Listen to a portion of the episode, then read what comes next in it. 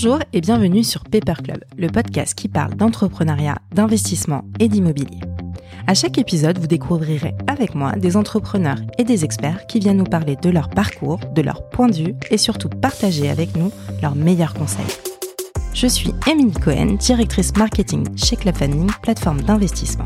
Et je reçois à chaque épisode des entrepreneurs qui nous inspirent et qui, je suis sûre, vous inspireront aussi. Retrouvez à la fin de l'épisode l'opportunité d'investissement de la semaine sélectionnée par nos équipes.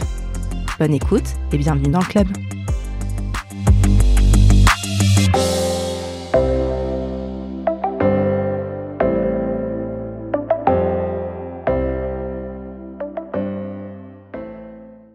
Bonjour, dans cet épisode, nous partons à la rencontre d'un homme politique très engagé. Michael Nogal, député de la Haute-Garonne, a accepté de se livrer au micro de Paper Club. Ce jeune député de 31 ans, à l'expérience néanmoins conséquente, est revenu pour nous sur une problématique qui parle à tous les Français, celle du logement.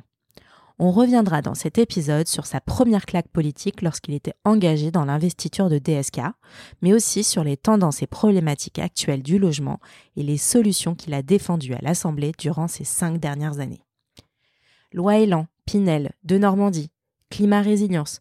Vous en avez sans doute entendu parler si vous vous intéressez de près ou de loin à l'immobilier. Aujourd'hui, on vous propose de découvrir les coulisses et les enjeux de la mise en œuvre de ces textes. Cet épisode vous fera aussi découvrir que derrière l'homme politique aux convictions fortes, il y a un parcours de vie riche et plein de sens. Michael nous dévoilera ce qu'il attend après son mandat. Bonne écoute Bonjour à tous, bonjour monsieur le député. Bonjour. Bon, alors aujourd'hui, je suis en compagnie de Mickaël Nogal, député de la Haute-Garonne. Merci Mickaël d'avoir répondu présent à cette invitation. Je suis ravie. euh, alors aujourd'hui, sur le podcast, bien sûr, on va parler immobilier parce que c'est un peu le sujet de Paper Club et en plus, vous avez évidemment des choses à nous dire puisque ce sont des sujets qui ont occupé euh, quand même une bonne partie de votre vie politique. Euh, mais avant tout, si vous le voulez bien, je vais vous laisser vous présenter pour nos auditeurs, nous parler un petit peu de vos origines, de qui vous êtes, mm -hmm. votre parcours académique aussi, ça peut en intéresser quelques-uns, et puis de vos premières expériences professionnelles. Bien sûr. Donc je suis Mickaël Nogal, j'ai 31 ans. Euh, ça s'entend peut-être à mon accent, je suis originaire de Toulouse. Je suis un pur produit euh, de la ville rose et où j'ai grandi, où j'ai fait euh, une partie de mes études. Euh, j'ai fait des études en, en communication et j'ai terminé mon, mon master à Paris. Ça faisait partie de, du cursus. Et puis donc j'ai commencé ma j'ai commencé ma carrière professionnelle dans la communication et le lobbying. Mmh. Et j'ai eu plusieurs expériences dans le public, dans le privé. Et en parallèle, et à un moment donné, ça ça s'est rejoint, c'est que en parallèle, depuis mon adolescence, je me suis engagé en politique, euh, d'abord euh, au Parti socialiste, mais derrière une personnalité qui m'intéressait beaucoup à l'époque, euh, qui était Domis Strauss-Kahn. Je parle de lui au passé parce qu'il n'est plus dans le jeu politique, mais euh, c'est quelqu'un qui m'a qui m'a donné envie de, de, de m'engager à l'époque. Et donc j'ai milité au Parti socialiste et au mouvement de jeunes socialistes, qui est le mouvement de jeunesse. Et et puis après voilà, j'ai j'ai j'ai fait des campagnes, euh, tracté, euh, tapé aux portes euh, mmh. pour beaucoup de candidats avant de franchir moi-même le cap de, de, de l'élection. Entre-temps, j'ai pu avoir différentes responsabilités. En 2015, j'ai cofondé avec quelques amis, dont certains sont députés, le mouvement Les Jeunes avec Macron. Emmanuel Macron que, que j'ai rencontré en 2014. Et puis après, il m'a confié la responsabilité de son mouvement tout jeune euh, En Marche euh, en Haute-Garonne, donc euh, toujours euh, chez moi. Mouvement que j'ai animé pendant la campagne des présidentielles euh, jusqu'à être moi-même candidat dans la quatrième circonscription de Haute-Garonne. Donc pour ceux qui nous écoutent et qui connaissent Toulouse, c'est l'hypercentre de Toulouse et la rive gauche. donc entre la place du Capitole et, et, le quartier du Mirail pour ceux qui pour ceux qui connaissent. voilà. Super. On va revenir un petit peu sur le parcours, euh, les premières expériences professionnelles et bien sûr après euh, sur votre vie euh, politique. si je reprends, donc vous avez commencé en communication. Mmh. Euh, notamment, je crois que vous avez commencé euh, en tant que journaliste pigiste. C'est vrai. Ouais. Alors, j'ai même fait d'autres jobs avant ça. Ouais. Euh, j'ai été deux ans équipier dans une grande chaîne de restauration rapide, McDo, pour pas la citer, comme beaucoup de jeunes pour financer mes études. Et puis après, j'ai été J'ai été journaliste pigiste, notamment à la Dépêche du Midi, Mhm. quotidien régional, et puis pour d'autres d'autres publications euh, culturelles euh, à Toulouse. euh, et euh, voilà, j'ai toujours aimé euh, j'ai toujours aimé écrire. Mhm. J'ai fait un bac littéraire, après j'ai fait euh, des études en communication et j'ai toujours euh, j'ai toujours aimé écrire. Et, et pendant deux ans, j'ai pu euh, j'ai pu euh, travailler pour euh, ce quotidien régional. Et alors, est-ce que les thématiques que vous couvriez, euh, Mhm. c'était des thématiques politiques ou alors euh, Euh, Je faisais très peu de politique, euh, je Mhm. faisais beaucoup d'actu euh, locales, donc euh, diverses et variées, mhm. euh, beaucoup d'économie. D'accord. Euh, et un peu de, un peu de faits divers mais j'avoue que c'est pas la, la partie qui m'a le plus euh, le plus euh, plu Euh, je Mhm. préférais être sur les sujets euh, économiques déjà à l'époque Mhm. et, euh, et raconter un peu et c'est ce qu'il y a de beau aussi dans la dans la presse régionale c'est que on est en- on est au plus près du terrain et, euh, et puis moi j'avais 20 ans donc j'ai aussi beaucoup appris grâce à te- grâce à cette expérience Ok, super. Et ensuite, je crois que vous avez été aussi en agence euh, de communication, grande Exactement, agence, Avas. tout à fait Alors, qu'est-ce que vous faisiez chez Avas Eh bien, chez Avas, j'ai terminé, donc j'ai fait mon stage de fin d'études chez, chez Avas et j'étais au, au pôle influence, donc qui gère euh, les relations, euh, les relations presse et les, et les affaires publiques. Et j'ai eu euh, la possibilité de travailler sur plusieurs comptes, euh, FDJ, McDo euh, et pas mal d'autres, euh, pas mal d'autres grandes, grandes entreprises. Et bah, Avas, Avas, Publicis, c'est des grandes agences et des grands noms que tout le monde connaît. Donc, dans ma petite expérience professionnelle à 22 ans, ça a été ça a été un, une, un bel apprentissage et, et qui m'a permis ensuite de, de continuer justement dans ce domaine de la communication et des affaires publiques. Et, euh, et je reste euh, très attaché à ce groupe euh, où j'ai encore beaucoup d'amis qui, qui travaillent. Ah ouais, c'est marrant. Et en parallèle, vous étiez euh, très engagé en politique, puisque c'est en même temps que vous étiez chez Avas, que Ouais. vous étiez collaborateur parlementaire. Exactement. Ouais. En fait, euh, en, en 2012, euh, euh, donc je vous l'ai dit, j'étais au Parti socialiste en 2012 pour les élections, même si j'étais déçu que ce soit pas DSK le candidat de, de- du Parti socialiste, j'ai fait la campagne pour pour François Hollande, dont je suis assez critique aujourd'hui, je dois avouer. Mhm. Euh, mais j'ai aussi fait la campagne pour pour les élections législatives et en particulier un, ancien député qui est devenu un, ami, euh, Christophe Borgel, qui était député de, Toulouse. Et, euh, et en fait, euh, le, moment où il a été élu coïncidait avec le moment où moi je montais à Paris pour terminer mon, master. Et donc quand j'étais pas en cours, j'étais avec lui à l'Assemblée nationale. Et puis après, j'ai eu l'opportunité de de faire euh, le stage euh, chez Avas. Et donc euh, j'ai toujours en fait depuis très jeune, depuis que j'ai commencé à travailler à l'âge de 17 ans, cumulé les emplois. Ouais. Je me rappelle au début, j'étais euh, le week-end, euh, le week-end chez McDo. Euh, en semaine, euh, j'étais en stage. euh, je me souviens à l'aéroport de Toulouse, euh, au service communication de l'aéroport de, de Toulouse. Et puis le soir, j'étais dans un cinéma où je vendais les, les tickets et les popcorn. euh, euh, voilà, donc euh, pendant des mois, j'ai eu trois, trois, trois jobs en même temps, trois jobs étudiants, et j'ai j'ai gardé cette, euh, cette, euh, cette envie et ce besoin de faire plein de choses, de faire plein de choses différentes, de rencontrer plein de gens, parce que chaque, euh, chaque emploi euh, que j'ai occupé m'a permis de, de découvrir, euh, d'acquérir des compétences, mais surtout de rencontrer de nouvelles personnes. Et ça, c'est, c'est un peu mon moteur. Ouais. On va en parler euh, peut-être plus tard, euh, euh, notamment quand on va voir les sujets un peu plus politiques. Euh, J'ai appris aussi que vous avez fait, enfin que vous étiez responsable relations euh, institutionnelles pour une grande marque, Orangina. Ouais, tout à fait. Ouais. Donc là, on est à mi-chemin entre la politique, un petit peu, parce que c'est un peu comme du lobbying, si ouais, je puis dire. C'est du lobbying, tout à fait.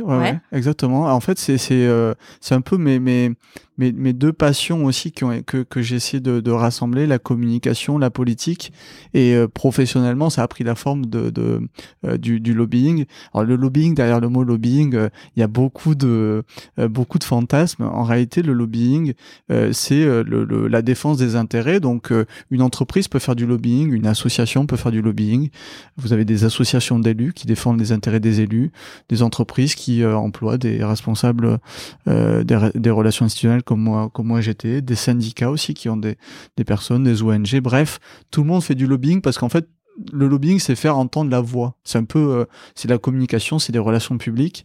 Et euh, dans un, dans, dans, dans, la société, il y a besoin que chacun puisse euh, puisse exprimer, les citoyens, mais aussi les organisations, les associations, les syndicats. Et c'est important que que chacun puisse faire entendre sa voix. Et donc, je participais au sein du du groupe Orangina en France. Euh, pour rappel, ça, ça parle, les marques parlent à tout le monde. Oasis, Pulco, Schweppes, euh, ça fait partie, Meiti, euh, les boissons thé, ça fait partie des, du portefeuille de marques qu'avait le groupe et, et pour lequel j'ai travaillé. Mais alors concrètement, quelles étaient, votre, enfin, quelles étaient vos missions? C'était vous, vous parliez avec euh, bah, justement avec le gouvernement ouais, exactement, avec euh, les pouvoirs publics, mmh, mmh. euh, avec les élus locaux aussi, parce mmh. qu'une entreprise comme comme Orangina, Orangina a quatre sites de production en France, par exemple. Donc, bah, de fait, quand vous avez une usine, vous employez des gens dans différents territoires en France. vous avez une responsabilité quand vous produisez des boissons, parce que vous produisez des emballages. donc, ça fait travailler des gens et en même temps sur le plan environnemental, il faut que le recyclage se fasse euh, dans les meilleures conditions. Bref, en fait, vous touchez à énormément, énormément de sujets. Euh, vous voyez euh, énormément d'interlocuteurs. je travaille avec des associations pour promouvoir l'activité physique, parce que là aussi, quand vous faites la promotion de produits sucrés, bah, le, la contrepartie, euh, si je puis dire, c'est bien de d'encourager à l'activité physique. Euh, euh, vous travaillez euh, vraiment, c'est chaque journée est différente et en fait, euh, c'est ce que j'ai aimé et c'est peut-être pour ça que je me suis engagé dans ce métier-là aussi avant d'être mhm. d'être député. c'est que vous commencez une journée. sans savoir précisément ce qui va se passer parce que c'est beaucoup en fonction des rencontres que vous faites bah, que votre que votre job évolue. Mmh. Ok, très clair. Et alors, c'est à ce moment-là que vous dites, on va euh, quitter un peu le secteur privé, puis je vais me lancer pleinement euh, dans la vie politique. Ouais. Ouais, vous êtes rattrapé par vos convictions. Ben, en fait, c'est ça. Alors, j'ai toujours eu la chance et, je les salue, mais d'avoir des, employeurs qui ont été euh, qui ont été hyper cool aussi et qui ont respecté mon, mon engagement à partir du moment où ça gênait pas mon, mon travail, mais qui m'ont permis de euh, de vivre mes différentes passions. Et pour moi, l'engagement politique, c'est d'abord une passion. Mm-hmm. Et euh, j'allais dire, c'est le, le, le, le, un concours de circonstances aussi dans une certaine mesure où petit à petit j'ai pris des responsabilités sur le plan politique. Alors toujours un, un petit niveau. J'étais aussi responsable de la communication pour le mouvement Les Jeunes avec Macron. Mm-hmm. Euh, et puis ensuite j'ai été j'ai été référent départemental, donc responsable départemental du mouvement En Marche. Et c'est à ce moment-là, en réalité, que je me suis dit, euh, euh, bah, pourquoi je passerai pas euh, de, de, de, du rôle de militant qui va euh, sur le terrain pour euh, défendre ses idées, pour essayer de convaincre, au rôle d'élu, de, député qui, en plus de, de, faire ce travail de militant, il est là pour mettre en, en œuvre, pour écrire les lois. Et donc je me suis dit, c'était tout, tout début 2017 je me dis, je, croyais euh, dans les chances d'Emmanuel Macron de d'être élu euh, président. J'avais déjà commencé la campagne avec lui et je me suis dit, ben quand il a lancé un appel euh, à tous les adhérents du mouvement, je me suis dit ben, pourquoi pas moi? Pourquoi mhm. ne pas aller encore plus loin dans l'engagement? Et donc là, en l'occurrence, ça a pris la forme d'une candidature qui s'est soldée par une victoire. J'ai eu la chance d'être élu en juin 2017. En juin 2017, mhm. exactement. Ok. Ok, très clair. On va parler de tout ce que vous avez fait avec euh, le mouvement euh, En Marche. Mhm. Euh, mais avant, j'ai quand même vu, enfin, vous avez géré certaines choses au niveau de l'exposition universelle à Milan 2015. Ouais, exactement. Ça, c'était avant Orangina, donc. D'accord. dans, mon, dans mon parcours, dans ma jeune carrière professionnelle, euh, j'ai eu la chance de, de, d'aller vivre en Italie en 2015 euh, pour euh, participer à, à l'organisation de, de l'exposition universelle. Vous savez, les, expositions universelles, ça se tient tous les cinq ans. Oui. Euh, on connaît en France euh, l'expo universelle parce que on a gardé de ces expos la Tour Eiffel, le Grand Palais et beaucoup de beaucoup de, de monuments. maintenant, les expos universelles, elles ont lieu tous les cinq ans, donc en 2015, c'était Milan. Actuellement, euh, jusqu'au mois de mars, je crois, se tient l'Expo universelle de, de, Dubaï. Et donc moi, j'étais dans l'équipe française. Chaque pays a un pavillon et met en avant euh, euh, ses savoir-faire en fonction de la thématique qui a été retenue pour l'événement. Et moi, je m'occupais des relations internationales et du protocole, donc c'est-à-dire de l'accueil des délégations mhm. et des relations entre la France sur l'exposition universelle avec l'ensemble des autres des autres pays. Et ça, ça a été une année hyper une année professionnelle hyper riche parce que vous êtes euh, déjà moi c'était la première fois que je vivais à l'étranger. Mhm. euh, et donc ça a été une, une très très belle expérience. Et euh, un événement comme l'Expo universelle vous côtoyez tellement de gens vous parlez euh, euh, quatre langues dans la même journée. Et c'est juste euh, c'est c'est c'est c'est dingue en fait. Ça, ça ça foisonne. Et euh, et euh, voilà vous rencontrez euh, des japonais des italiens des espagnols euh, des américains en fait ça c'est votre quotidien pendant plusieurs mois donc c'est c'était particulièrement particulièrement chouette ouais. Ouais. Et mais alors, vous êtes avec une casquette euh, secteur public ou secteur privé? C'est ça que j'a- j'arrive pas à comprendre euh, là à ce moment-là. Moi, je pense vraiment, j'ai, dans, dans, dans toutes les dans tous les jobs que j'ai occupés, euh, j'ai essayé de me rendre utile sans regarder en fait euh, quelle était euh, quelle était l'étiquette. Et d'ailleurs, Mhm. je suis pas sûr qu'on puisse tout caser. Par exemple, quand on est euh, euh, journaliste dans dans un journal dans la presse quotidienne régionale. Bah, le, jour- le journal, il est là, c'est une entreprise avant Mhm, tout, donc mhm. euh, il est là pour faire du profit, sinon euh, il, il cesse d'exister. Euh, on a malheureusement des titres de presse qui ont disparu parce que parce que c'est difficile de vendre aujourd'hui un journal papier. Euh, et en même temps, vous apportez un service aux citoyens, un service, une information. Et donc, euh, c'est la preuve même qu'on peut conver- faire converger un intérêt commercial, euh, économique, avec l'intérêt général. Et partout où j'ai été, euh, que ce soit euh, dans les entreprises comme euh, Orangina, j'ai toujours essayé de le faire, euh, de faire mon job euh, en, en, en me plaçant justement sur ben, qu'est-ce que j'apporte moi euh, dans le secteur dans lequel je suis et euh, voilà essayer de le faire avec le plus de, de rigueur et de- d'engagement possible. Voilà. Ok, ok, Mm. super. On va parler politique. Ouais, Euh, alors, vous êtes engagé quand même très très jeune. c'est vrai. Et quand on s'engage très jeune, moi j'ai des souvenirs que quand on a 12-15 ans, ce sont pas des sujets euh, qui, euh, qui nous importent Mhm. beaucoup. Alors comment vous avez fait déjà pour vous intéresser aussi jeune et ensuite pour porter une voix peut-être avec euh, enfin pour porter une voix euh, avec votre entourage euh, qui euh, peut-être les sujets politiques ne les intéressaient pas?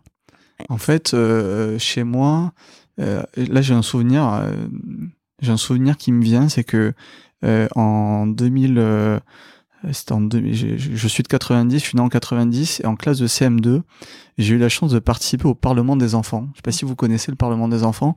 En fait, euh, le fonctionnement a un peu changé, mais à l'époque, euh, euh, il y avait 577 classes de CM2, donc euh, euh, il y a 577 députés, donc euh, une classe par circonscription qui était sélectionnée pour venir à Paris pour défendre une proposition de loi sur laquelle on avait travaillé pendant pendant plusieurs mois et j'avais ouais j'avais 10 ans et euh, j'ai eu l'opportunité à ce moment-là de visiter l'Assemblée nationale, de visiter euh, Matignon. À l'époque, le Premier ministre s'appelait Lionel Jospin.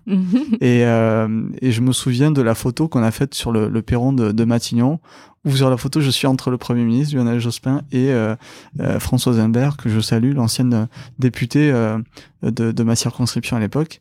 Et en y repensant, quand, quand j'ai été élu et quand j'ai refranchi les portes de Matignon, euh, aussi euh, euh, quand j'ai été élu en 2017, je me suis dit, bah, c'est marrant quand même, la vie, euh, 17 ans après, je me retrouve au même endroit, euh, avec des fonctions, évidemment, un rôle, un rôle bien différent. Mais euh, euh, tout de suite, euh, j'avais, je vous parle de ça, j'avais 10 ans et, et euh, j'ai tout de suite euh, été intéressé. Et je le dois peut-être à ma mère avec qui euh, on parlait beaucoup de, on regardait beaucoup les infos Mhm. et on commentait beaucoup l'actualité. Et je, je dis souvent que euh, à la maison, on à table, on regardait la télé, mais toujours avec un esprit critique et en commentant ce qu'on voyait, Mhm. pas pas bêtement. euh, euh, et c'est peut-être ça qui m'a donné, qui m'a mis le pied à le pied à l'étrier, parce que euh, euh, parce que ça ça fait partie euh, des passions qu'on partage, en l'occurrence avec ma mère, et euh, et c'est peut-être ça, voilà, qui a fait que je me suis engagé. Et puis après, euh, vous avez raison. euh, euh, à l'adolescence, euh, la politique, c'est pas euh, en général la préoccupation majeure euh, des ados. Euh, et je l'ai vécu au lycée où euh, où j'essayais de mobiliser, notamment euh, Mhm. sur le CPE à l'époque, c'était en 2005, le contrat première Première embauche. Ouais. Euh, pour euh, ceux qui n'ont pas connu cette époque, des jeunes qui nous écouteraient. C'était un contrat qui était proposé par le gouvernement de l'époque euh, pour euh, initialement faciliter l'insertion des jeunes dans l'emploi, mais que euh, beaucoup de gens, y compris moi, euh, ont, ont trouvé que euh, ça, ça précarisait justement un peu trop les jeunes. Et donc il y a eu d'énormes manifestations, vraiment transgénérationnelles. Hein. les, les, les, enfants, les parents, les grands-parents étaient dans la rue, et donc le, gouvernement à l'époque a fait marche arrière sur ce mmh sur ce sujet. Et j'allais dire, ça a été ma première, mon premier engagement étudiant et euh, première victoire si je puis dire euh, même si je, je ne suis rien dans, dans, dans le je n'y suis pour rien dans le résultat mais j'ai participé à, à ma petite euh, à ma petite place de, de lycéen à l'époque et, et voilà et c'est vrai que j'ai essayé à chaque fois de, de de montrer aux jeunes quand vous avez 15 ans en fait trois ans plus tard on, on vous dit que vous avez le droit de voter ouais. donc trois ans à l'échelle d'une vie c'est pas c'est pas c'est pas beaucoup et surtout euh, avant de, de, de, se rendre dans l'isoloir, il faut, euh, il faut quand même avoir mûri une réflexion, avoir regardé ce que euh, les responsables politiques proposaient. Et, et, je trouvais que c'était intéressant que tous les jeunes, je pense qu'à partir de 14-15 ans, on, on, peut se poser des questions mm-hmm. et on peut préparer justement ce, ce, futur de citoyen en construction. En réalité, à l'adolescence, vous êtes un citoyen en construction bah, on ne doit pas s'intéresser en politique que quand on a passé le cap des 18 ans. Moi, j'espère que pour les jeunes, ça arrive avant. Et donc, j'ai essayé de participer à ce que ça arrive avant chez d'autres. Ça m'a valu euh, parfois des, des, des, des, des souffles, des ah mais ça ils viennent nous emmerder avec le pour parler vulgairement avec euh, avec la politique euh, et en même temps voilà c'était aussi un c'était aussi une occasion de, de de créer la conversation de créer l'échange toujours en fait mmh. c'est ça qui m'a toujours plu Ok, ok. Ah, vous parliez euh, tout à l'heure de votre engagement au départ euh, pour le PS, euh, Dominique Strauss-Kahn. alors, on sait ce qui s'est passé effectivement. comment vous, vous l'avez vécu, pardon, vous l'avez vécu parce que vous étiez peut-être très engagé dans ce qui allait être potentiellement une candidature? Ouais. Ouais, la, la, candidature se préparait à l'époque. Euh, je, ne sais pas si tout le monde se, se rappelle de cette euh, de 2011, mais euh, DSK était le favori déjà dans les sondages pour l'élection présidentielle. Et dix ans après, on m'en parle encore comme euh, le candidat qui, s'il avait été réellement candidat, euh, euh, aurait été élu. Les gens en reparlent encore. Mhm. Donc je pense qu'il y avait une vraie popularité et intérêt autour de lui. Et moi, j'avais commencé à structurer les soutiens jeunes à Dominique Strauss-Kahn à Toulouse. On était en lien avec l'ensemble des, des, des, copains à l'époque un, un, peu partout en France.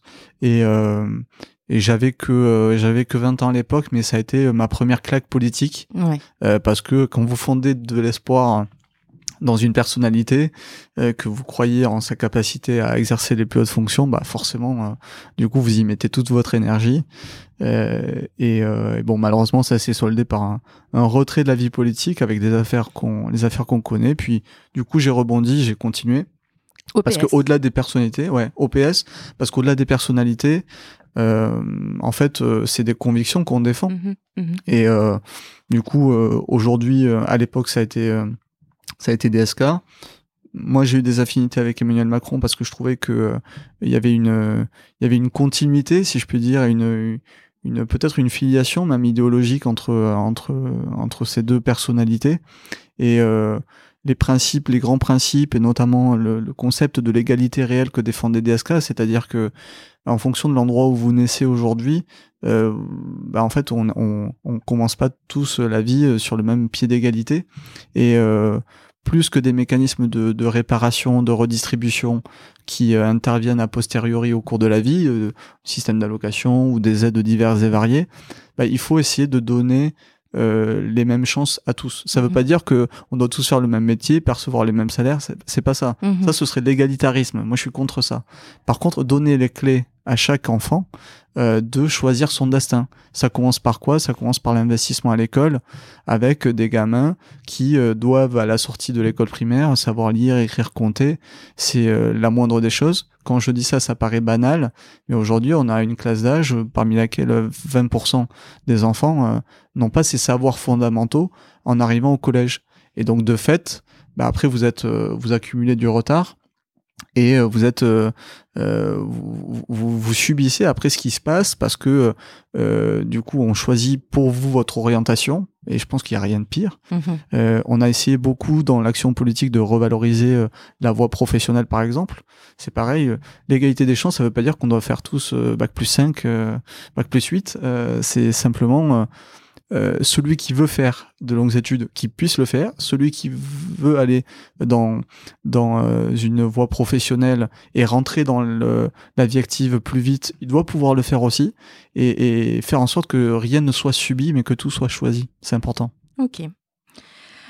On l'a dit tout à l'heure, en juin 2017, vous avez été élu euh, député, euh, et puis c'est à partir de ce moment-là que vous allez, euh, enfin, que vous allez vous investir sur les sujets du logement. Exactement. Ouais. Alors pourquoi euh, le Pourquoi, pourquoi, le logement? Pourquoi le logement Ouais. finalement? Parce que finalement vous n'y avez jamais touché euh, jusqu'à présent. Non, alors j'avais j'avais un petit peu commencé avec euh, Christophe Borgel à l'époque, euh, qui était en tant que député socialiste, qui avait un peu travaillé sur ces sujets, notamment pour les personnes qui nous écoutent et qui sont familiers de du secteur et des acronymes. Il avait travaillé sur la loi Allure et j'avais euh, j'avais découvert un petit peu le, le sujet du logement Mhm. à travers cette loi Allure qui a été euh, qui a été votée euh, dans le précédent euh, dans le précédent quinquennat.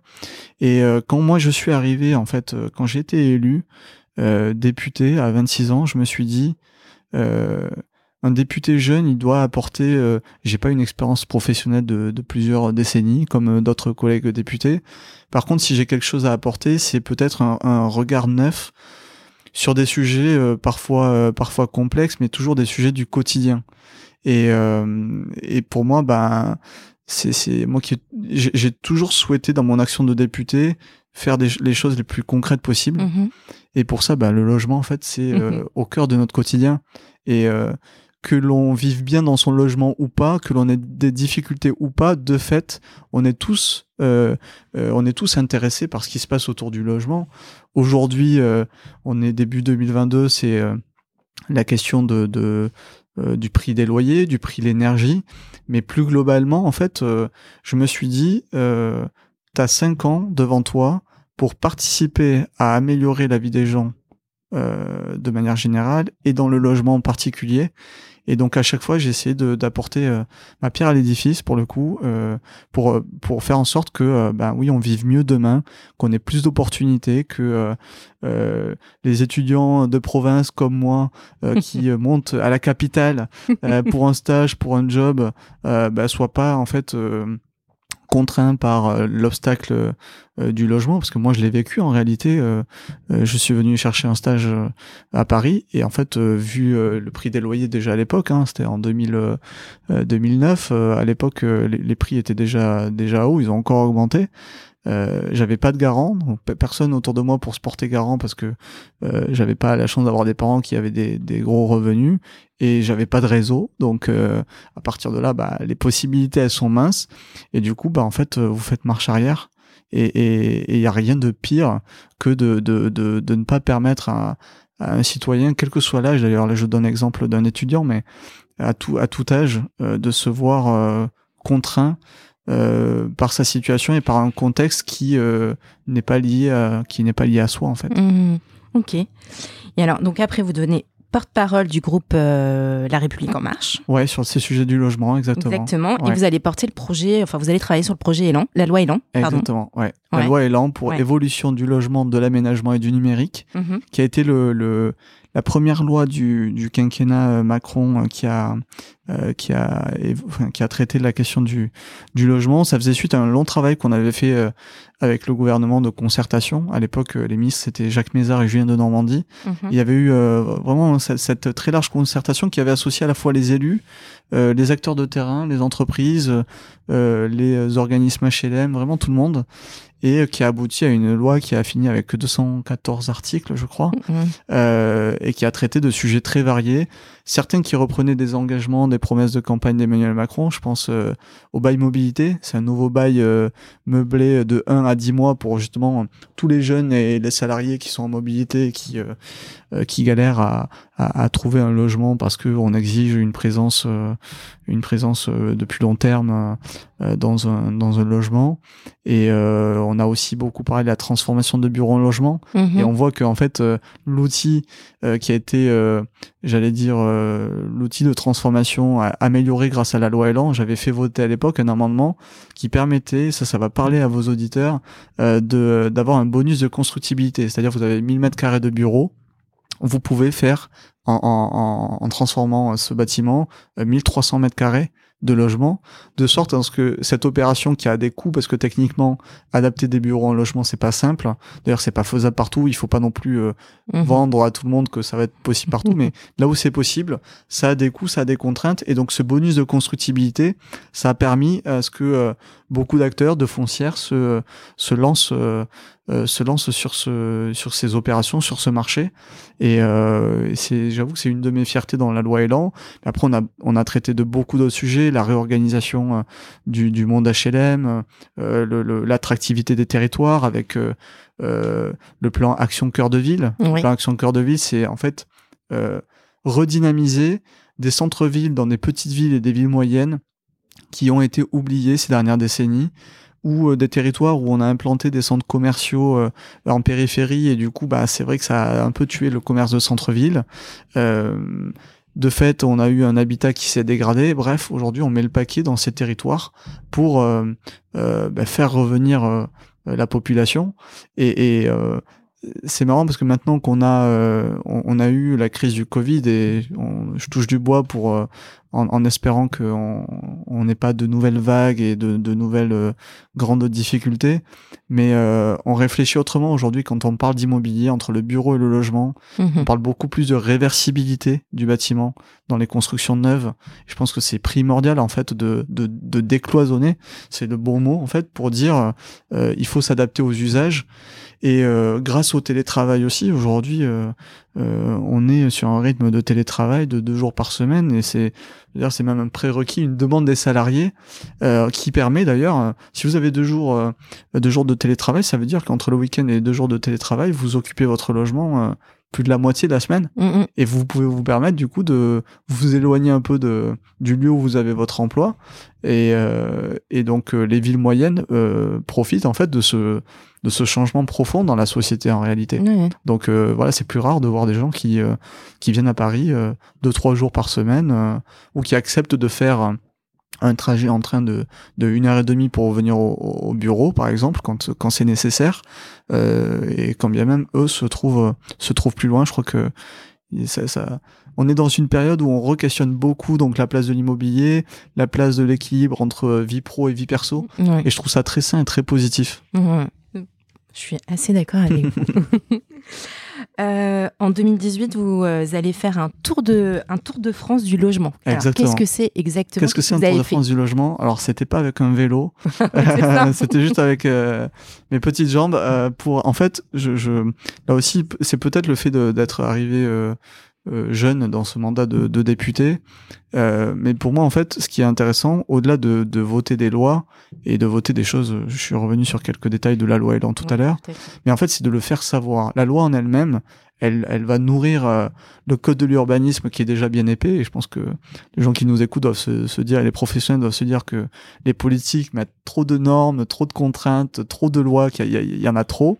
Ben, moi, ce que j'ai voulu faire avec le Tour de France du logement, c'est aller dans toutes les régions en France, en métropole, en outre-mer, pour rencontrer les élus locaux, pour rencontrer euh, euh, les acteurs du logement, pour rencontrer les citoyens, et leur dire dans cette loi Elan, qui compte 214 articles, il y a des choses pour vous, il y a des choses pour améliorer votre quotidien, il y a des choses pour vous permettre de vous de développer votre activité. Euh, bref, euh, c'est pas juste un euh, c'est pas juste du droit qui est qui est déconnecté, c'est vraiment des choses très concrètes que vous pouvez vous approprier. Mais encore faut-il que les gens le sachent.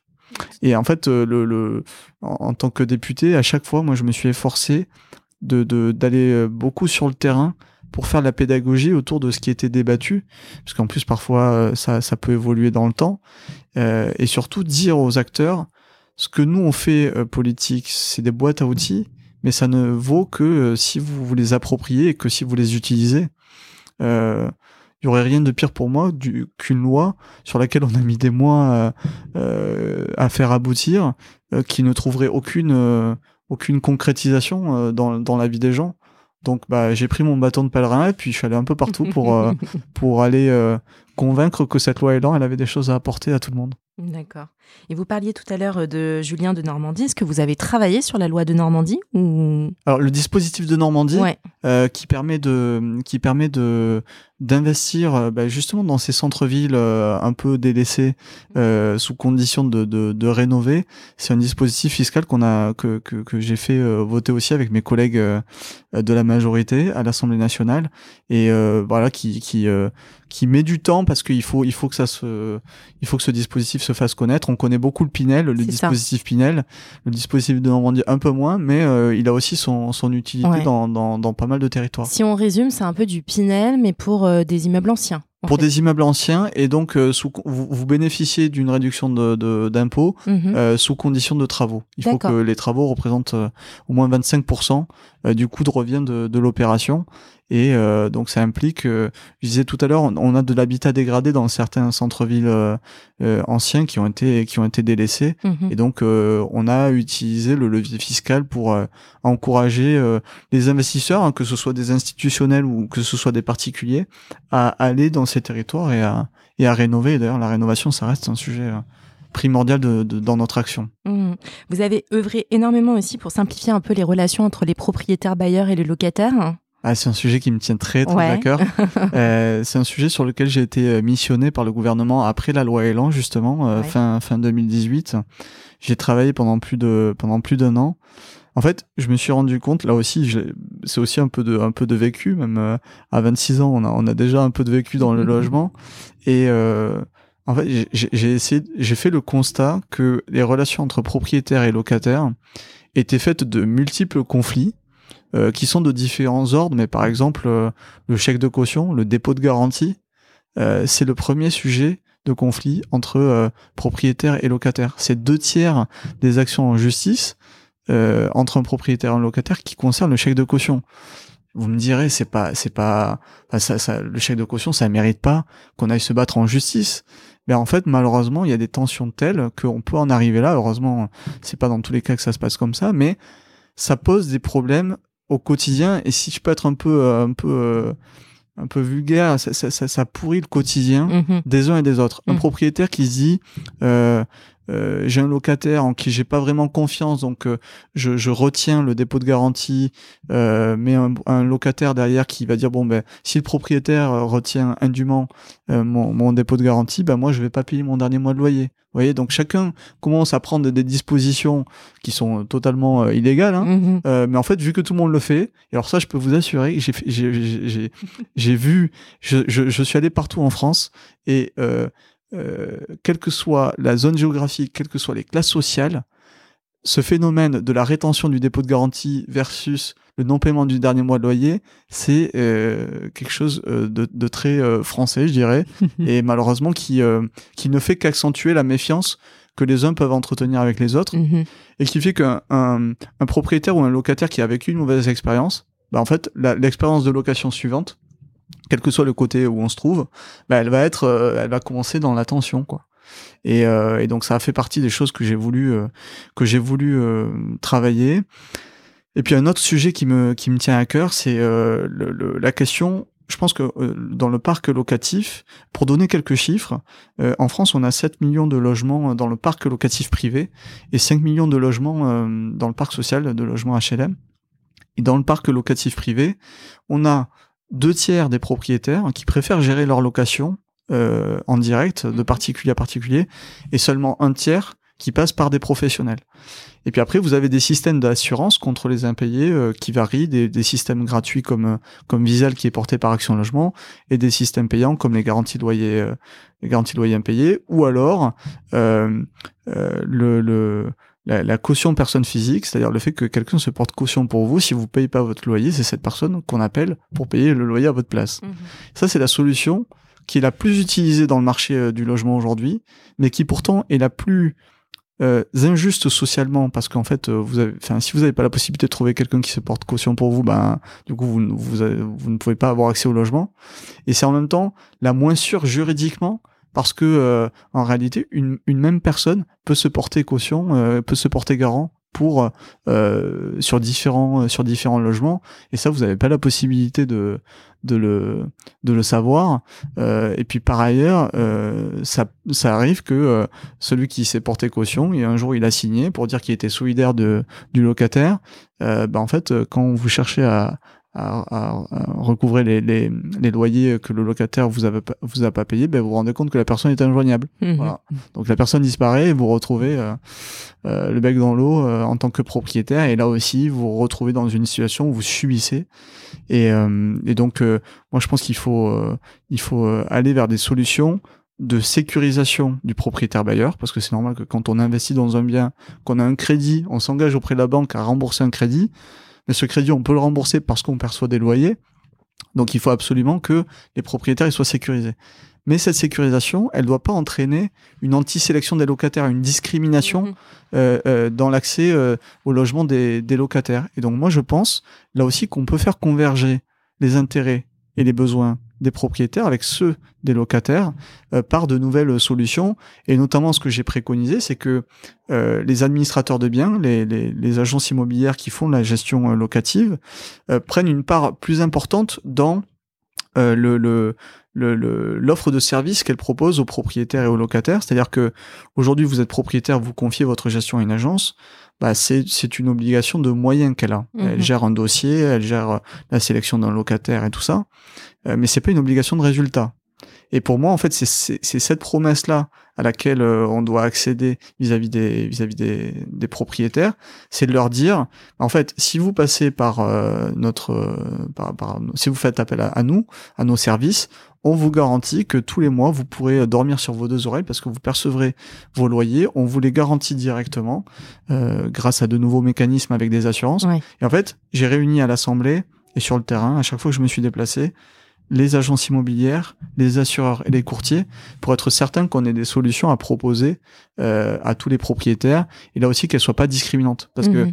je vous ai parlé de la garantie loyer impayé. La garantie loyer impayé c'est une assurance que paye euh, un propriétaire euh, les, les, les, tarifs les tarifs dépendent. Ça va entre 3 à 5% du loyer la réalité, c'est que aujourd'hui, c'est en train de changer, euh, mais euh, jusqu'à présent, on avait euh, des, critères de sélection pour être couvert dans un logement avec une garantie loyer impayé.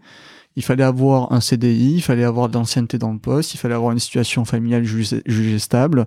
bref, tout ce que la société d'aujourd'hui ne peut pas garantir, mhm. euh, et aussi parce que euh, c'est parfois un choix d'être en CDD ou de faire de l'intérim ou d'être travailleur indépendant. Et là aussi, les outils euh, doivent être euh, mis à jour, si je puis dire, pour coller à la réalité de, ce qu'est la société, entre la décohabitation, entre euh, euh les jeunes qui veulent être de plus en plus mobiles, mais encore une fois qui ont pas forcément ni les moyens ni les soutiens derrière pour pour accéder au logement. Bah, il faut qu'on baisse toutes les barrières à l'entrée, et ça, ça passe par de nouvelles solutions, y compris privées et euh, je peux citer euh, des groupes comme euh, comme CEGC qui est la caisse de garantie du, du groupe BPCE, mhm. donc c'est pas rien, qui s'est inspiré de mes propositions pour justement proposer aux agences immobilières une nouvelle prestation pour couvrir justement le risque des propriétaires, tout en facilitant l'accès aux locataires. Et euh, si on parle de, de taux d'effort, euh, par exemple, euh, une personne qui gagne qui gagne 2000 euros par mois, si elle a un, un, salaire de 1000 euros, son taux d'effort donc est de 50%, ben aujourd'hui, en tout cas jusqu'à très récemment, les garanties loyers impayés euh, écartaient ces profils.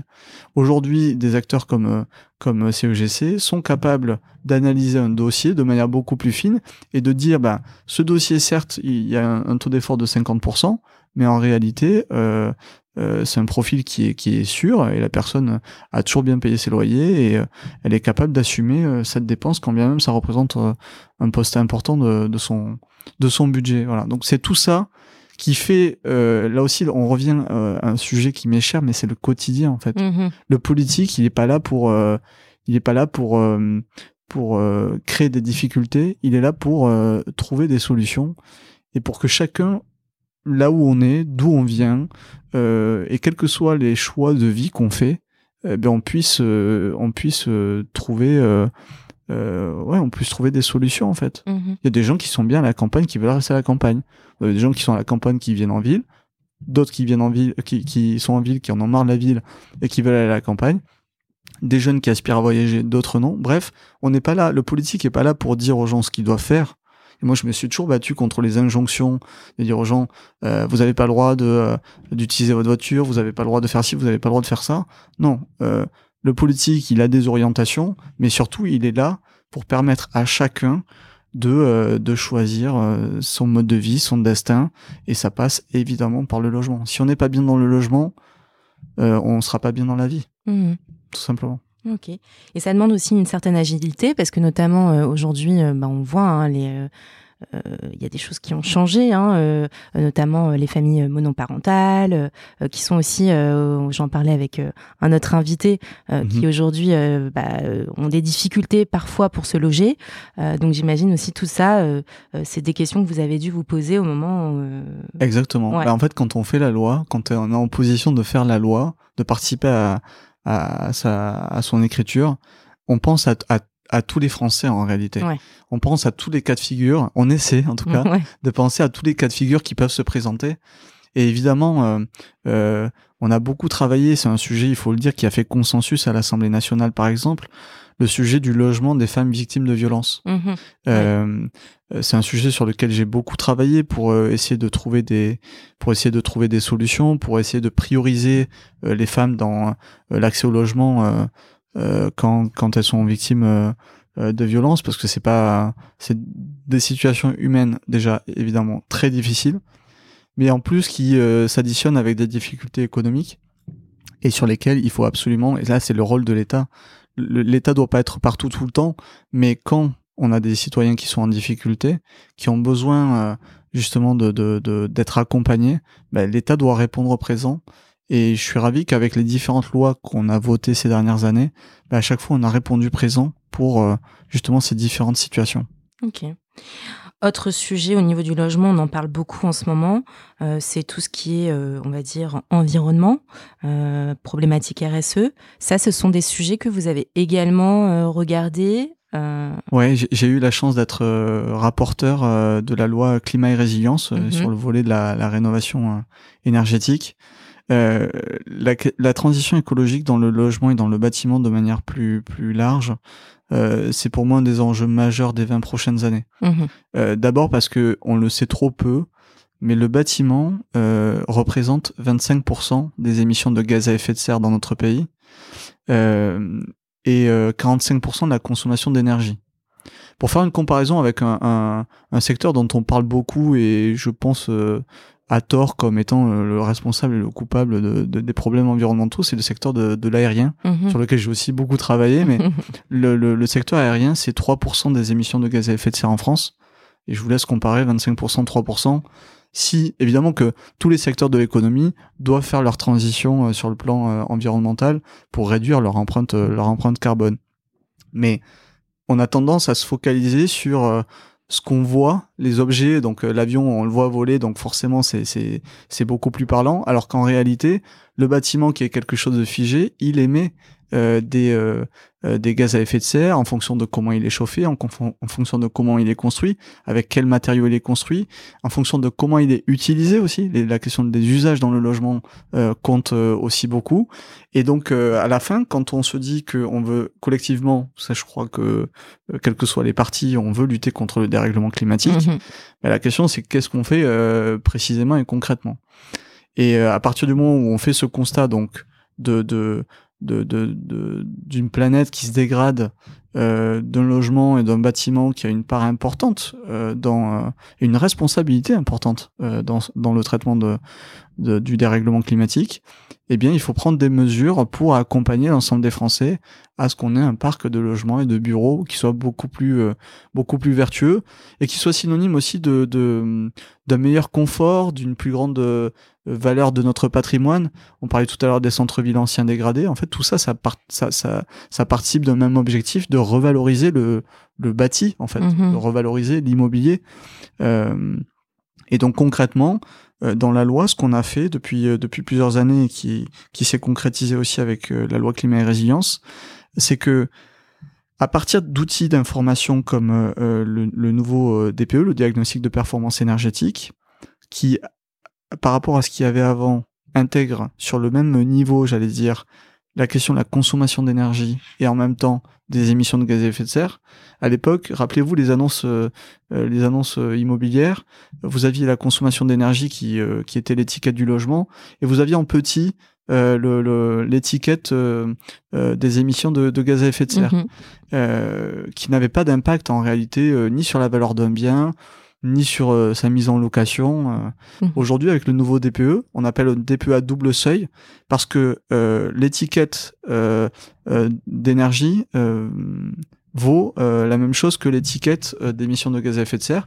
Et très concrètement, si votre DPE indique que vous êtes en classe énergétique C, mais que vous êtes en émissions de gaz à effet de serre F, on va, on va retenir la moins bonne des deux étiquettes mhm. et donc votre logement, et c'est important pour euh, nos auditeurs, c'est que euh, le logement serait classé F et F aujourd'hui, ça veut dire une passoire énergétique. Logement classé F et G.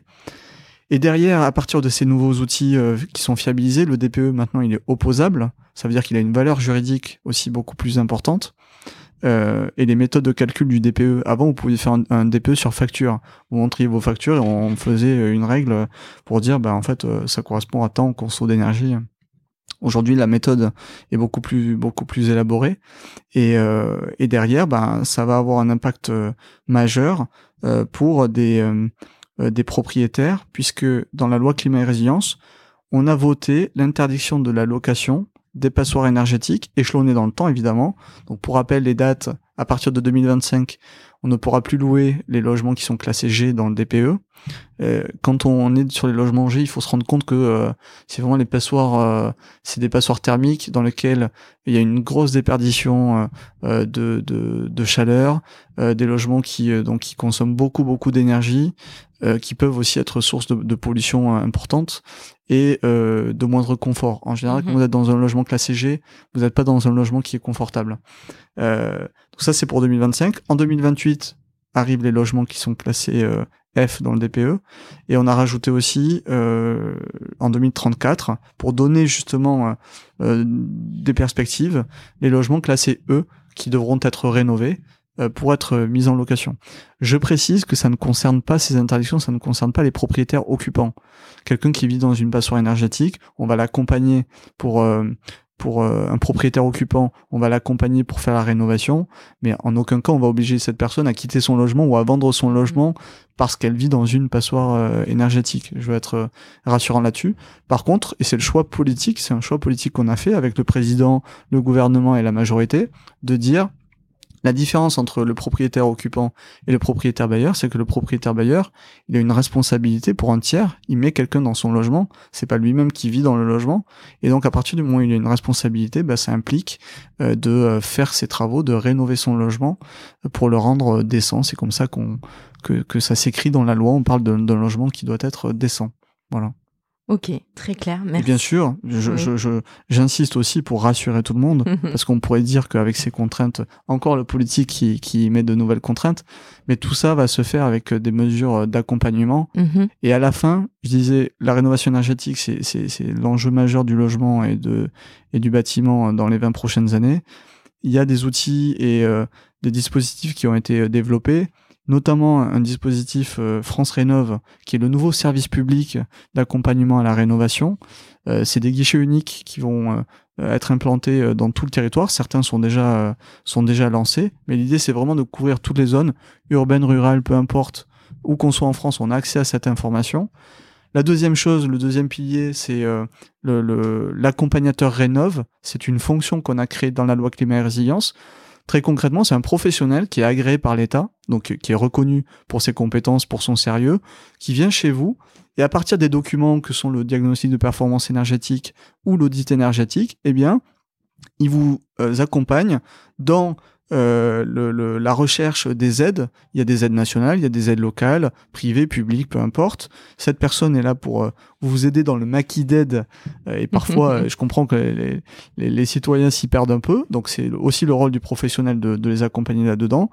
Et puis après, avec en fonction de, de, ce que disent les, les, les documents d'information comme le DPE et l'audit, ben, il y a un scénario de travaux et donc on va accompagner les gens pour leur dire bah, en fait, vous, vous avez de la déperdition, euh, par exemple, d'énergie, euh, euh, soit par les menuiseries, soit parce que vos combles sont pas isolés.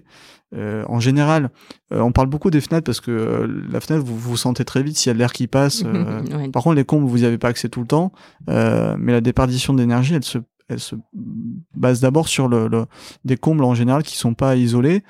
Et puis après, il y a la question de la maison individuelle et la copropriété. C'est pas pareil. Dans la maison individuelle, vous êtes seul à prendre la décision. Dans une copropriété, il faut le discuter et c'est long. Et donc euh, voilà, l'idée c'est de d'avoir tous les outils euh, nécessaires et évidemment le nerf de la guerre parce que les gens me diront mais c'est bien de vouloir rénover, mais avec quel argent? Euh, Et moi, je viens d'un milieu modeste et je comprends très bien qu'il y a des gens qui n'aient pas la possibilité d'avancer même un euro de frais pour rénover leur logement. Donc l'idée c'est que avec euh, des, aides publiques qui sont de plus en plus importantes malgré tout.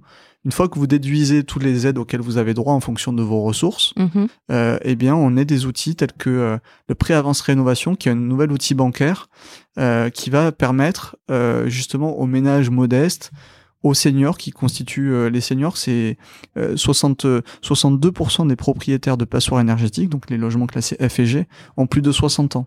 Mhm. Et forcément, quand vous avez plus de 60 ans, l'accès au crédit il est plus difficile que quand euh, vous appelez Michael Nogal et que vous avez 31 ans, où les banques vous disent, bon bah oui, venez chez nous. Euh. Mhm. Et l'idée, c'est que ça ne pèse pas sur le pouvoir d'achat euh, des, des ménages, puisque le prêt n'est remboursé que au moment de la, de la mutation du bien, c'est-à-dire soit la succession, soit de la vente et donc c'est le produit de la vente qui permet de rembourser euh, euh, le, les travaux qui ont été réalisés et euh, qui ont été financés grâce à grâce à ce prêt. Donc vous ne payez que les intérêts chaque mois de ce prêt. si par exemple il y a un reste à charge de 5000 euros, bah, vous empruntez 5000 euros et puis au moment où vous vendez votre bien, vous remboursez tout. Et ça va permettre cet outil-là de d'aider les plus modestes. Et ça aussi on, on a pensé on a pensé à ça et et l'idée, c'est que euh, tout le monde y aille parce que tout le monde a à y gagner. Et, et euh, je le dis aussi aux, aux investisseurs ou à ceux qui comptent euh, vendre ou acheter demain. Euh, un logement, la valeur d'un logement aussi demain dépendra pas seulement de la localisation, pas seulement de l'espace, pas seulement des équipements, pas mais aussi de, de sa, son, sa performance environnementale. Mmh. Pas seulement énergétique, environnementale dans le sens où les émissions de gaz à effet de serre, encore une fois, ça compte beaucoup. Mmh. Ok. Très bien. Aujourd'hui, je parle trop, non Non, pas du tout. C'est parfait. on a plein d'informations hyper euh, pertinentes, donc euh, je ne. Quand on est passionné, on parle, on parle. Et bon. Moi, je coupe pas quand c'est pertinent. Il n'y a pas de sujet. Euh, Aujourd'hui, à l'heure où on se parle, vous êtes toujours président du Conseil national de l'habitat. Ouais. Euh, néanmoins, vous avez fait une annonce en début d'année, euh, en janvier 2021. Vous allez euh, donc démissionner de vos fonctions pour mhm. retourner finalement à vos premiers amours, si je puis dire. Ouais, c'est ça. Ouais. Vous pouvez nous en parler un petit peu? Bien sûr. Alors, en effet, j'exerce depuis depuis octobre 2000, 2020. Le, le, je suis président du, du Conseil national de l'habitat, qui est, pour faire simple, le Parlement du logement. C'est l'organe rattaché au gouvernement qui réunit l'ensemble des acteurs du logement et qui se prononce sur tous les textes réglementaires, les décrets et les lois euh, qui sont euh, pris par euh, par le gouvernement. Et donc dedans, vous avez les associations locataires, vous avez les syndicats, vous avez les élus locaux, vous avez les financeurs, vous avez les acteurs du bâtiment. Bref, tout ce beau monde se réunit pour discuter des textes qui sont importants sur sur le logement. Et j'ai la chance d'être président de cette de cette belle de cette belle instance. Euh, que je vais laisser avec euh, mon mandat aussi euh, de, de, député euh, à la fin du mois de, de février, mm-hmm. parce que au moment où on se questionne de savoir si on fait un deuxième mandat ou pas, moi j'ai décidé de, de de prendre ma retraite de la vie politique et, et de faire un pas de côté sur le plan professionnel. parce que même si à un moment donné ma passion pour la politique et, ma carrière professionnelle se sont croisées et m'ont permis de, de, de devenir, euh, de devenir député. Je ne souhaite pas devenir un, professionnel de la politique. je comprends que d'autres collègues veuillent eux continuer et poursuivre leur action. moi, c'est vrai que j'ai eu la chance dans un premier mandat d'exercer des fonctions de rapporteur. Rapporteur, c'est le, le, responsable, le grand coordinateur d'un texte euh, à l'Assemblée nationale ou, au Sénat. Euh, j'ai été président du, du CNH, j'ai eu plusieurs missions auprès du gouvernement. Donc j'ai eu un mandat plein et euh, j'ai fait tout ce que j'ai voulu et, et je me suis donné autant que autant que j'ai pu pour pour faire bouger les lignes. je crois je crois quand je tire le bilan en avoir fait bouger quelques-unes et donc je, je je quitte ce mandat avec toujours la même passion pour la politique euh, mais avec le sentiment euh, du devoir accompli par rapport aux engagements que j'avais pris auprès des, des, des, de nos concitoyens, et puis avec euh, voilà le, le l'envie de poursuivre différemment ma, ma vie professionnelle et d'aller vers d'aller vers d'autres vers d'autres challenges Mhm. Qui aujourd'hui, euh, vous, vous, avez été nommé, on peut le dire, il n'y a pas de secret. Hein. Tout à fait. Je crois que c'est officiel. Euh, directeur général de l'Association nationale des industries alimentaires. Donc, Exactement. je parlais de premiers amours, on revient un petit peu finalement on revient dans l'agroalimentaire. Exactement. alors, c'est marrant parce qu'à l'Assemblée, euh, les gens me connaissent avec ma, ma casquette de, de, logement. Bah oui. Euh, parce que j'ai fait attention à pas me prononcer sur des sujets sur lesquels j'avais été impliqué euh, avant d'être d'être élu député. Et, et donc, je reviens à mes premiers, à mes premiers amour. Et donc à partir du 1er mars, en effet, je, je rejoins euh, euh l'ANIA, qui est la, la, grande association qui fédère tous les acteurs euh, du secteur euh, agroalimentaire. L'agroalimentaire, là aussi, on le sait trop peu, mais c'est le premier, le premier secteur industriel en France. C'est plus mhm. de 430 000 emplois, c'est plus de 15 000 entreprises.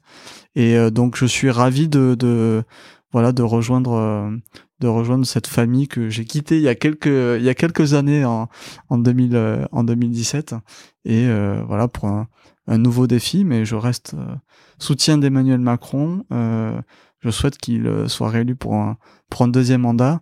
Mais moi, à titre personnel, en effet, je fais le choix de, de me mettre un peu en retrait mhm. et, d'aller vers d'autres horizons. Ok, super.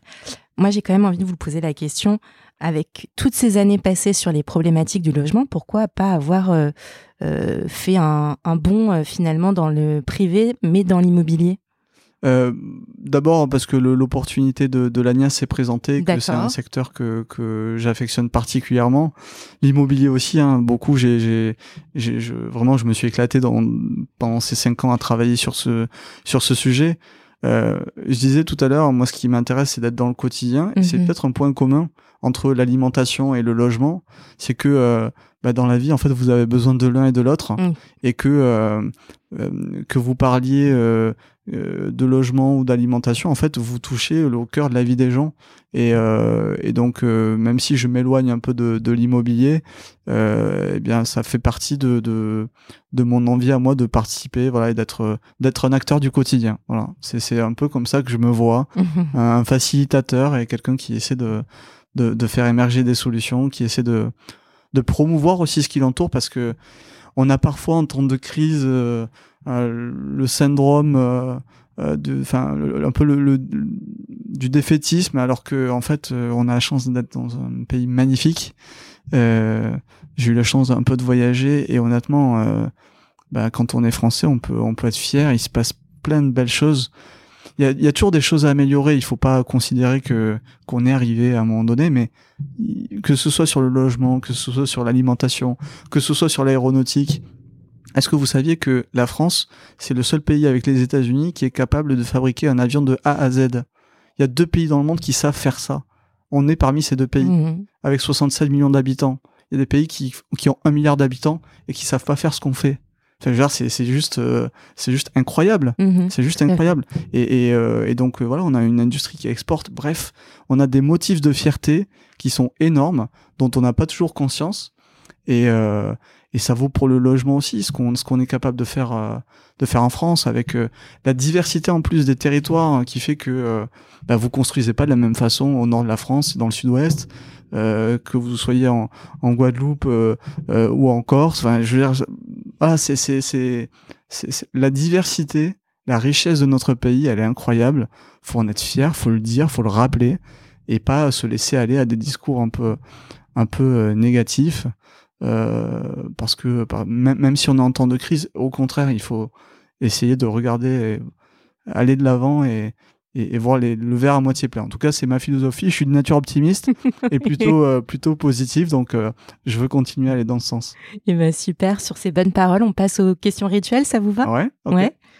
Alors, première question rituelle du podcast. Quel est votre média préféré? Mon média préféré. Euh, euh, alors, on parle de support ou on parle de médias proprement parlé Ah, ça peut être les deux en fait. Ça peut être les deux. Alors, je vais vous donner deux réponses si vous permettez. Il n'y a pas de souci. Euh, en termes de support, Instagram. Ouais. Euh, j'ai beaucoup utilisé Instagram pendant cinq ans pour euh, euh pour euh, expliquer et raconter les coulisses de l'Assemblée nationale et du rôle du député, parce que pour moi c'est important de, de reconnecter le, le, citoyen et les élus. Et euh, après cinq ans, j'ai une belle communauté. J'ai j'ai près de 21 000 euh, euh, abonnés sur euh, sur Instagram, par exemple, et des échanges quotidiens. Et, et, et je suis même devenu ami avec des gens que j'ai rencontrés grâce grâce à Instagram. Et pour mhm. l'anecdote, c'est une anecdote que je vous livre, mais j'ai rencontré ma compagne grâce à Instagram. Incroyable. Donc, vous voyez, donc ça, c'est à la fois un réseau social qui permet de d'échanger, d'expliquer, et puis euh, je donne le conseil à certains euh, de faire des rencontres.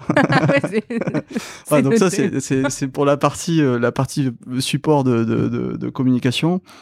Et euh, sinon, en média, euh, je voudrais vous parler de d'une application euh, qui s'appelle Doors, Doors comme les portes en anglais, mhm. D-O-O-R-S, qui qui est en fait une une startup française qui est une startup de streaming littéraire. Donc sur le même principe que que Netflix pour pour le cinéma, pour les films et les séries, vous avez aujourd'hui une startup française qui a créé une appli pour lire sur son smartphone des histoires plus ou moins longues, euh, des histoires euh, fictives, des histoires réelles avec des biographies, des autobiographies. Et euh, je, je, leur fais aussi la promo parce que euh, j'ai publié mon premier livre sur cette sur cette plateforme de, de, streaming littéraire. ça s'appelle La science est ouverte, où je raconte justement mon parcours de mon parcours de militant et de jeune euh, élu, euh, j'ai eu la chance de d'avoir une préface du président de la République hein, qui a préfacé mon, premier livre, donc j'en suis euh, j'en suis honoré.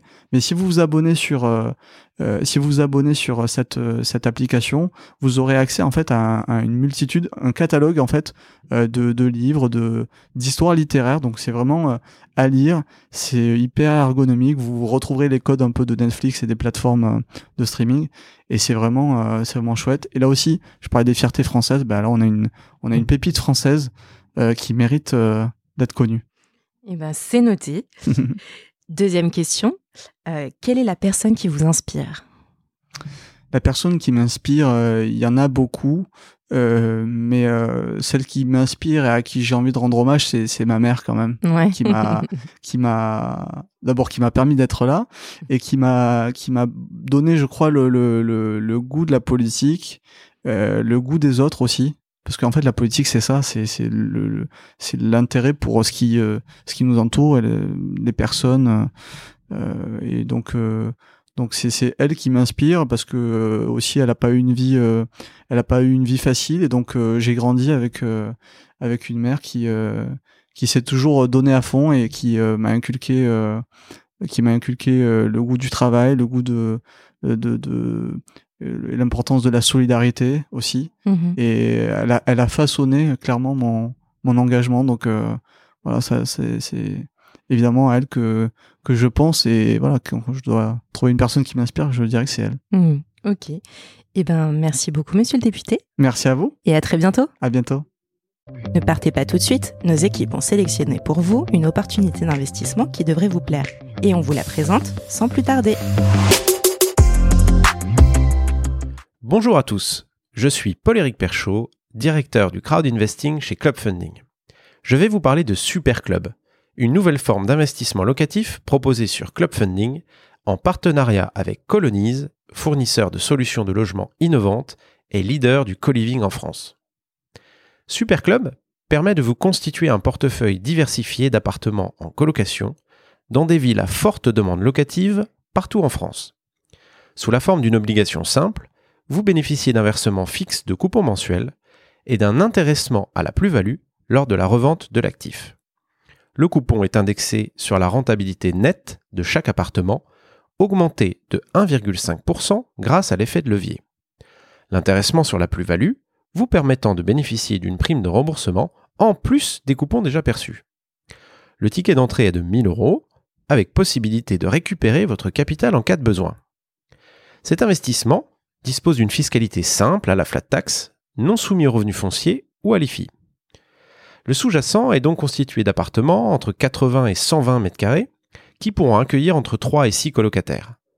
Chaque appartement est méticuleusement sélectionné par nos équipes et celles de Colonise et fait l'objet d'un réaménagement adapté au goût et aux besoins des étudiants et jeunes actifs. L'emplacement étant primordial, il se situe systématiquement à moins de 10 minutes à pied des transports en commun et proche des grands pôles universitaires et bassins d'emploi. La gestion locative, clé en main, est intégralement assurée par Colonise. Superclub vous permet donc de bénéficier des avantages de l'investissement locatif sans contrainte.